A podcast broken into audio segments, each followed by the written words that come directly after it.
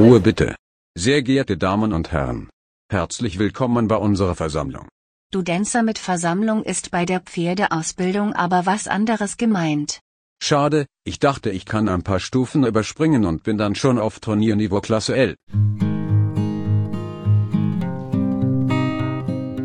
Hallo, liebe Hypomaniacs, ihr seid auf Trab, dem Podcast für alle pferdeverrückten Freizeitreiterinnen und Fahrerinnen.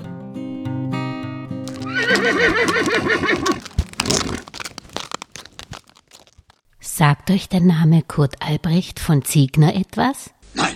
Der Deutsche war Kavallerieoffizier im Zweiten Weltkrieg, wurde anschließend erfolgreicher Ausbildner, hatte Erfolge im Springen und erhielt in der Dressur das deutsche Reitabzeichen für Gold und war auch Leiter der Hofreitschule Wien. Mit 85 Jahren ist Kurt Albrecht von Ziegner leider 2005 verstorben. Er hat uns aber ein beeindruckendes, breites Wissen hinterlassen. Wie ich auf ihn komme? Mir ist wieder einmal sein Buch Elemente der Ausbildung, Leitfaden für Bereiter junger Pferde in die Hände gefallen, als ich mich auf die jüngste auf Trabfolge mit Anja Behran zur Jungpferdeausbildung vorbereitet habe. Ich finde sein Konzept vom Trainingsbaum zu Anja Behrens erste Longearbeit eine gute Ergänzung, die ich euch nicht vorenthalten möchte. Die Devise von Kurt Albrecht von Ziegners war Ein guter Reiter erreicht mit einem durchschnittlichen Pferd mehr als ein durchschnittlicher Reiter mit einem guten Pferd. Dafür braucht es eine solide Grundausbildung, die für die späteren Spezialausbildungen Vielseitigkeit, Dressur, Springen die gleiche ist.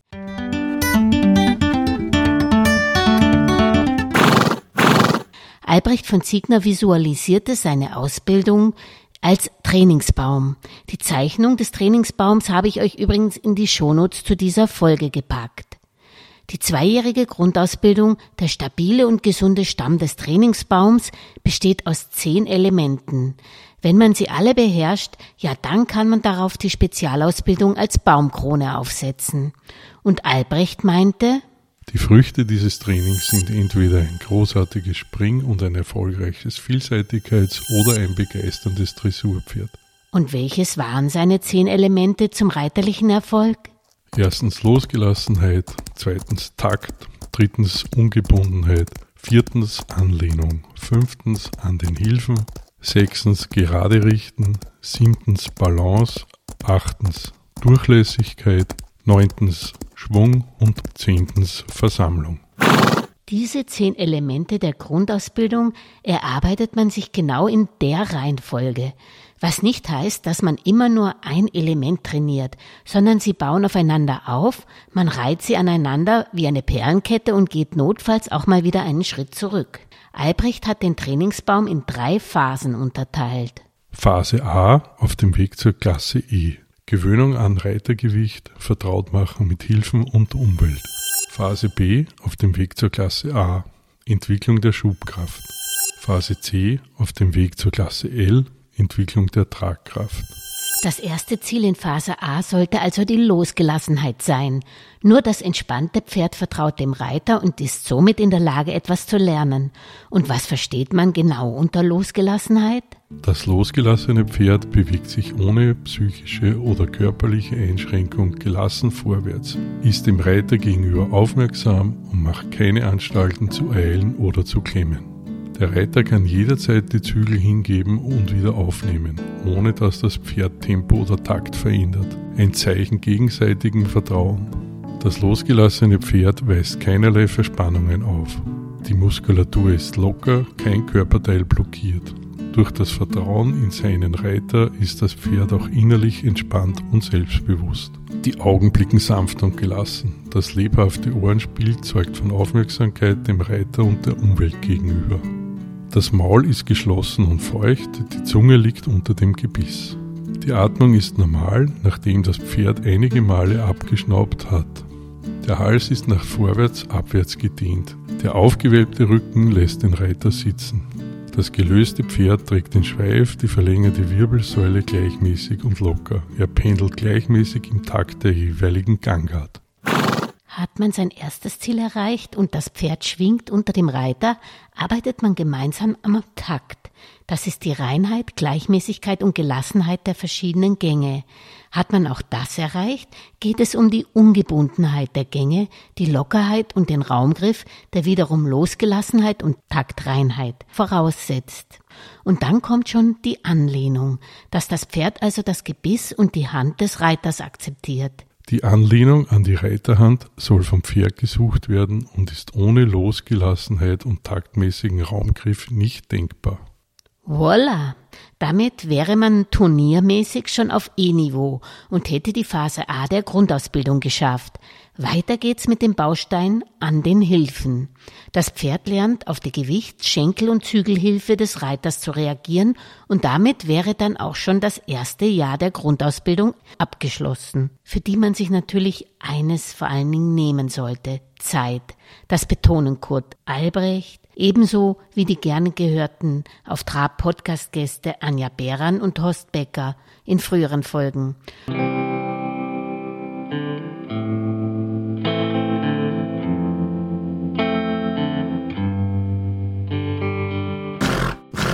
Und jetzt kommt die Phase B von Albrechts Trainingsbaum, die Entwicklung der Schubkraft.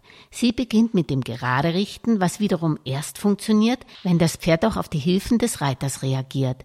Pferde haben eine natürliche schiefe, eine hohle Seite, die deshalb hohl ist, weil die Pferde auf dieser Seite die Muskeln nicht entspannen. Hier müssen wir mit einem guten Sitz und Schenkelhilfen entgegenwirken, dass die Schulter oder die Hinterhand nicht ausfällt. Der Reiter muss das Pferd ausbalancieren. Dafür sind korrekt gerittene Hufschlagfiguren die beste Übung. Und welche? Das exakte Reiten auf geraden und gebogenen Linien, einfache Schlangenlinien und Schlangenlinien durch die Bahn, Zirkel und Volten. Gerade richten ist ein ganz, ganz wichtiger Baustein, mit dem man es wirklich genau nehmen sollte. Nur dann kann man sich dem nächsten Ziel nähern, der Balance.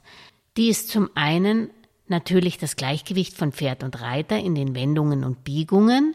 Zuvor muss man aber natürlich gerade richten können. Mit Balance ist andererseits auch das Ausbalancieren in der Längsachse des Pferdes gemeint, also zwischen Vor- und Hinterhand, damit durch die Entwicklung der Schubkraft der Hinterhand das Pferd weniger auf der Vorhand geht.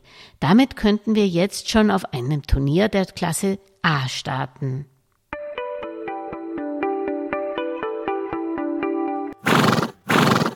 Damit kommen wir schon zur Phase C der Grundausbildung, mit der man Anforderungen für eine Dressurprüfung der Klasse L erfüllt.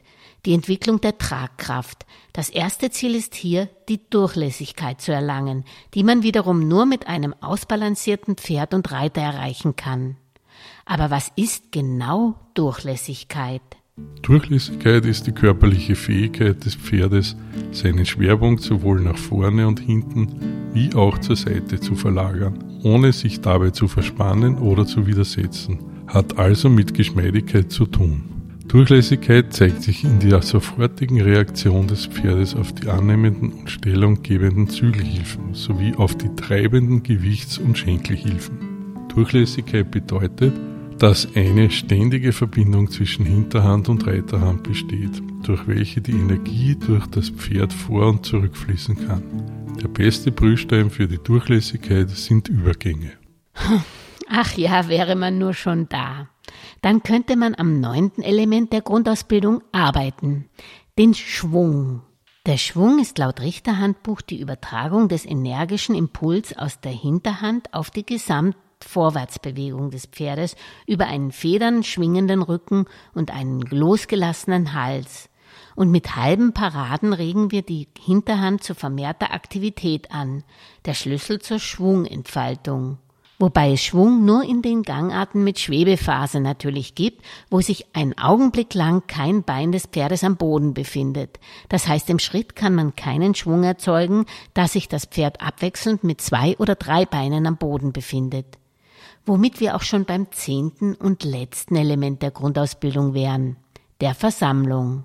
Versammlung bedeutet, dass das Pferd von hinten nach vorn mehr Aufrichtung bekommt und in der Vorderhand leichter wird. Voraussetzung für Versammlung ist, dass alle anderen Elemente erreicht und gefestigt worden sind. Versammelte Gänge sind Pferden nicht von Natur gegeben. Insofern ist dieses zehnte Element auch die Königsklasse der Grundausbildung, der das Pferd und den Reiter ein großes Stück weiterbringt. Jetzt kann die weiterführende Spezialausbildung in den unterschiedlichen Disziplinen beginnen. Oder um Wolfgang Ambrus zu zitieren, dann hast das geschafft, dann hast was gemacht, dann hast ein großes Werk. Herzlichen Glückwunsch, toi toi toi. Das Buch Elemente der Ausbildung Leitfaden für den Bereiter junger Pferde von Kurt Albrecht von Siegner erscheint zwar nicht im allerneuesten Layout, ist aber inhaltlich einfach genial, übersichtlich und enthält neben dem Trainingsbaum noch Lektionen und Prüfungen auf L-Niveau. Es endet mit der Beschreibung von Seitengängen und dem fliegenden Galoppwechsel. Das Buch ist als Printversion on Demand als gebundenes Buch erhältlich, erschienen im Katmos Verlag. Mit 65,95 Euro ist es nicht ganz preiswert, dafür lohnenswert. Über Amazon erhält man auch die Taschenbuchversion um rund 22 Euro. Viel Spaß beim Lesen wünscht Julia Kistner und die Welchis. Und wenn euch diese auf Trabfolge gefallen hat, ja dann würden meine Welchis und ich uns über eure Unterstützung unseres Podcast-Projektes freuen, indem ihr auf Trab auf YouTube, Spotify oder der Podcast-Plattform eurer Wahl liked und am besten den Podcast auch gleich abonniert. So könnt ihr auch keine Folge mehr verpassen. Vor allem aber bleibt auf Trab bis zum nächsten Samstag.